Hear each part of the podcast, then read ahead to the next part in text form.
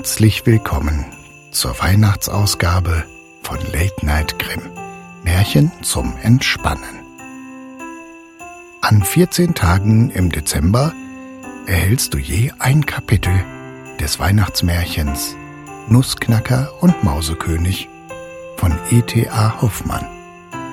Ich lade dich ein, es dir bequem zu machen, vielleicht schon im Bett oder auf dem Sofa eingemuckelt in eine angenehme Decke.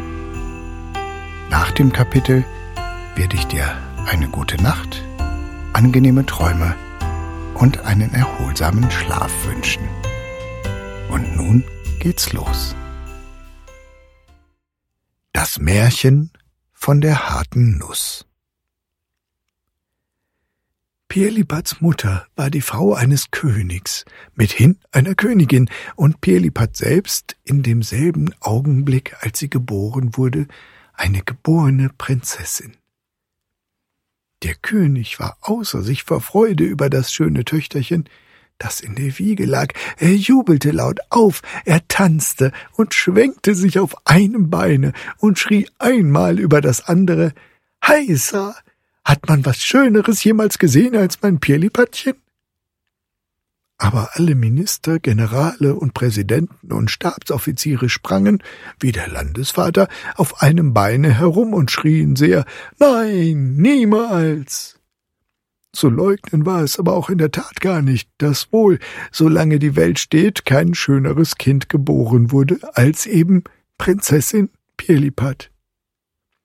Ihr Gesichtchen war wie von zarten lilienweißen und rosenroten Seidenflocken gewebt. Die Äugelein lebendige, funkelnde Azure. Und es stand hübsch, dass die Löckchen sich in lauter glänzenden Goldfäden kräuselten.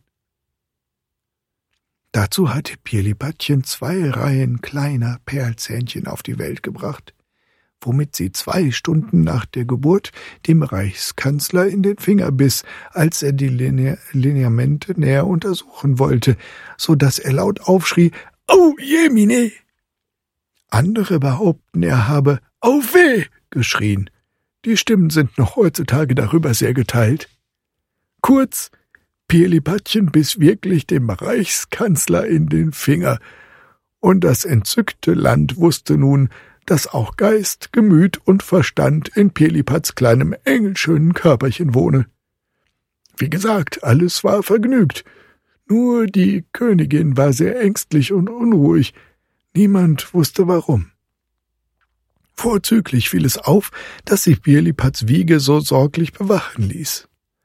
Außerdem, dass die Türen von Trabanten besetzt waren, mussten, die beiden Wärterinnen dicht an der Wiege abgerechnet, noch sechs andere Nacht für Nacht ringsumher in der Stube sitzen. Was aber ganz närrisch schien und was niemand begreifen konnte, jede dieser sechs Wärterinnen musste einen Kater auf den Schoß nehmen und ihn die ganze Nacht streicheln, dass er immerfort zu spinnen genötigt wurde. Es ist unmöglich, dass ihr, liebe Kinder, erraten könnt, warum Pirlipats Mutter all diese Anstalten machte. Ich weiß es aber und will es euch gleich sagen. Es begab sich, dass einmal an dem Hofe von Pirlipats Vater viele vortreffliche Könige und sehr angenehme Prinzen versammelt waren, weshalb es denn sehr glänzend herging und viele Ritterspiele, Komödien und Hofbälle gegeben wurden. Der König, um recht zu zeigen, dass es ihm an Gold und Silber gar nicht mangelte, wollte nun einmal einen recht tüchtigen Griff in den Kronschatz tun und was Ordentliches darauf gehen lassen. Er ordnete daher, zumal er von dem Oberhofküchenmeister insgeheim erfahren, dass der Hofastronom die Zeit des Einschlachtens angekündigt, einen großen Wurstschmaus an, warf sich in den Wagen und lud selbst sämtliche Könige und Prinzen nur auf einen Löffel Suppe ein, um sich der Überraschung mit dem Köstlichen zu erfreuen. Nun sprach er sehr freundlich zur Frau Königin. Dir ist ja schon bekannt, Liebchen, wie ich die Würste gerne habe. Die Königin wusste schon, was er damit sagen wollte. Es hieß nämlich nichts anderes, als sie selbst sollte sich, wie sie auch sonst schon getan, dem sehr nützlichen Geschäft des Wurstmachens unterziehen. Der Oberschatzmeister musste sogleich den großen goldenen Wurstkessel und die silbernen Kasserollen zur Küche abliefern. Es wurde ein großes Feuer von Sandelholz angemacht, die Königin band ihre damastne Küchenschürze um, und bald dampften aus dem Kessel die süßen Wohlgerüche der Wurstsuppe. Bis in den Staatsrat drang der anmutige Geruch. Der König, von innerem Entzücken erfasst, konnte sich nicht halten. Mit Erlaubnis, meine Herren, rief er, sprang ganz schnell nach der Küche, umarmte die Königin, rührte etwas mit dem goldenen Zepter in dem Kessel und kehrte dann beruhigt in den Staatsrat zurück. Eben nun war der wichtige Punkt gekommen, dass der Speck in Würfel geschnitten und auf silbernen Rosten geröstet werden sollte. Die Hofdamen traten ab, weil die Königin dies Geschäft aus treuer Anhänglichkeit und Ehrfurcht vor dem königlichen Gemahl allein unternehmen wollte. Allein sowie der Speck zu braten anfing, ließ sich ein ganz feines, wisperndes Stimmchen vernehmen. Von dem Brätlein gib mir auch, Schwester. Will auch schmausen, bin ja auch Königin. Gib mir von dem Brätlein. Die Königin wusste wohl, dass es Frau Mauserings war, die also sprach. Frau Mauserings wohnte schon seit vielen Jahren in des Königs Palast. Sie behauptete, mit der königlichen Familie verwandt und selbst Königin in dem Reiche Mausolien zu sein. Deshalb hatte sie auch eine große Hofhaltung unter dem Herde. Die Königin war eine gute, mildtätige Frau, wollte sie daher auch sonst Frau Mauserings nicht gerade als Königin und als ihre Schwester anerkennen, so gönnte sie ihr doch von Herzen an dem festlichen Tage die Schmauserei und rief Kommt nur hervor, Ma Frau Mauserings, ihr möget immerhin von meinem Speck genießen. Da kam auch Frau Mauserings sehr schnell und lustig hervorgehüpft, sprang auf den Herd und ergriff mit den zierlichen kleinen Pfötchen ein Stückchen Speck nach dem andern, das ihr die Königin hinlangte. Aber nun kamen alle Gevattern und Mumen der Frau Mauserings hervorgesprungen, und sogar ihre sieben Söhne, recht unartige Schlingel, die machten sich über den Speck her, und nicht wehren konnte ihnen die erschrockene Königin. Zum Glück kam die Oberhofmeisterin dazu und verjagte die zudringlichen Gäste, so dass noch etwas Speck übrig blieb, welcher nach Anweisung des herbeigerufenen Hofmathematikers sehr künstlich auf alle Würste verteilt wurde. Pauken und Trompeten erschallten, alle anwesenden Potentaten und Prinzen zogen in glänzenden Feierkleidern, zum Teil auf weißen Zeltern, zum Teil in kristallenen Kutschen zum Wurstschmause. Der König empfing sie mit herzlicher Freundlichkeit und Huld und setzte sich dann, als Landesherr, mit Kron und Zepter angetan, an die Spitze des Tisches. Schon in der Station der Leberwürste sah man, wie der König immer mehr und mehr erblasste, wie er die Augen gen Himmel hob, leise Seufzer entflohen seiner Brust, ein gewaltiger Schmerz schien in seinem Innern zu wüten. Doch in der Station der Blutwürste sank er, laut schluchzend und ächzend in den Lehnsessel zurück. Er hielt beide Hände vors Gesicht, er jammerte und stöhnte. Alles sprang auf von der Tafel. Der Leibarzt bemühte sich vergebens, den unglücklichen Königspuls zu erfassen. Ein tiefer, namenloser Jammer schien ihn zu zerreißen. Endlich, endlich nach vielem Zureden, nach Aufwendung starker Mittel, als da sind gebrannte Federposen und dergleichen, schien der König etwas zu sich selbst zu kommen. Er stammelte kaum hörbar die Worte zu wenig Speck. Da warf sich die Königin trostlos ihm zu Füßen und schluchzte Oh, mein armer, unglücklicher königlicher Gemahl. Oh, welchen Schmerz mussten Sie dulden. Aber sehen Sie hier die Schuldige zu Ihren Füßen. Strafen, strafen Sie sie hart.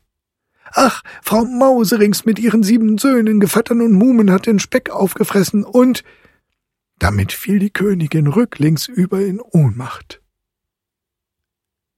Aber der König sprang voller Zorn auf und rief laut Oberhofmeisterin, wie ging das zu?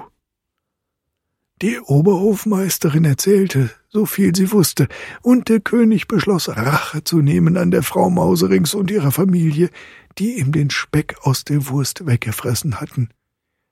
Der geheime Staatsrat wurde berufen, man beschloss, der Frau Mauserings den Prozess zu machen und ihre sämtlichen Güter einzuziehen. Da aber der König meinte, dass sie unterdessen ihm doch noch immer den Speck wegfressen könnte, so wurde die ganze Sache dem Hofuhrmacher und Arkanisten übertragen.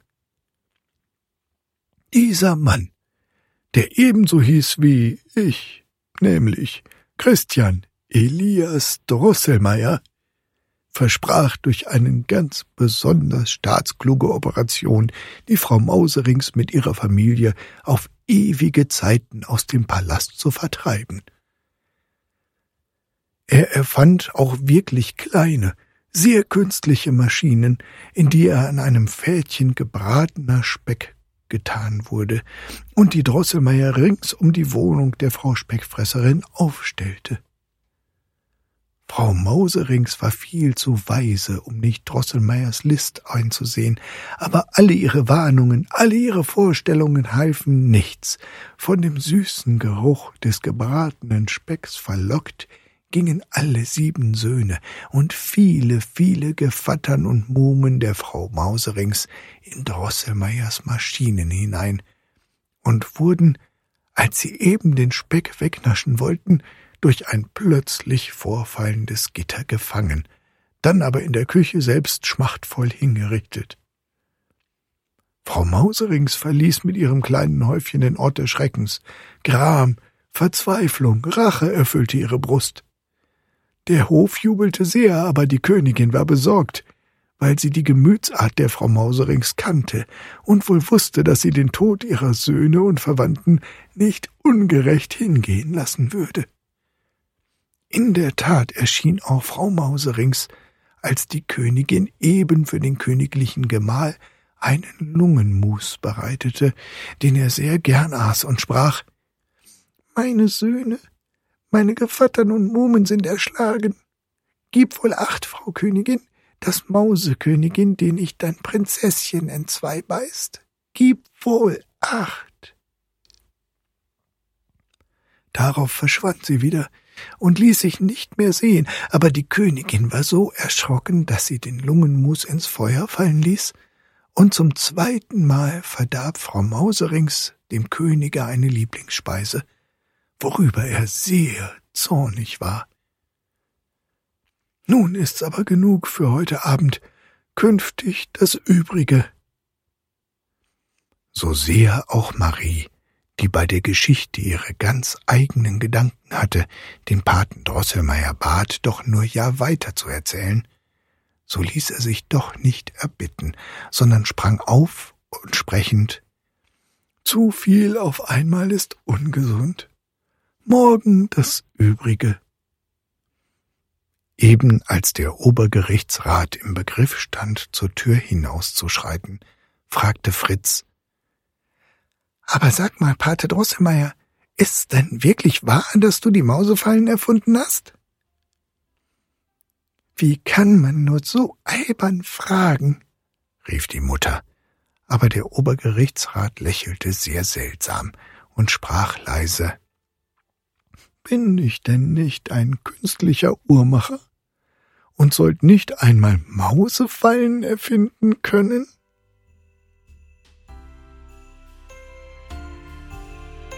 Dies war die Weihnachtsausgabe von Late Night Grimm. Märchen zum Entspannen. Ich freue mich sehr über Weiterempfehlungen des Podcasts, gerne an Freunde oder Verwandte oder sonst jemanden, von dem du glaubst, dass er oder sie gerne Märchen oder fantasievolle Geschichten hört. Ich danke dir fürs Zuhören und wünsche dir nun eine gute Nacht angenehme Träume und einen erholsamen Schlaf. Bis zum nächsten Mal.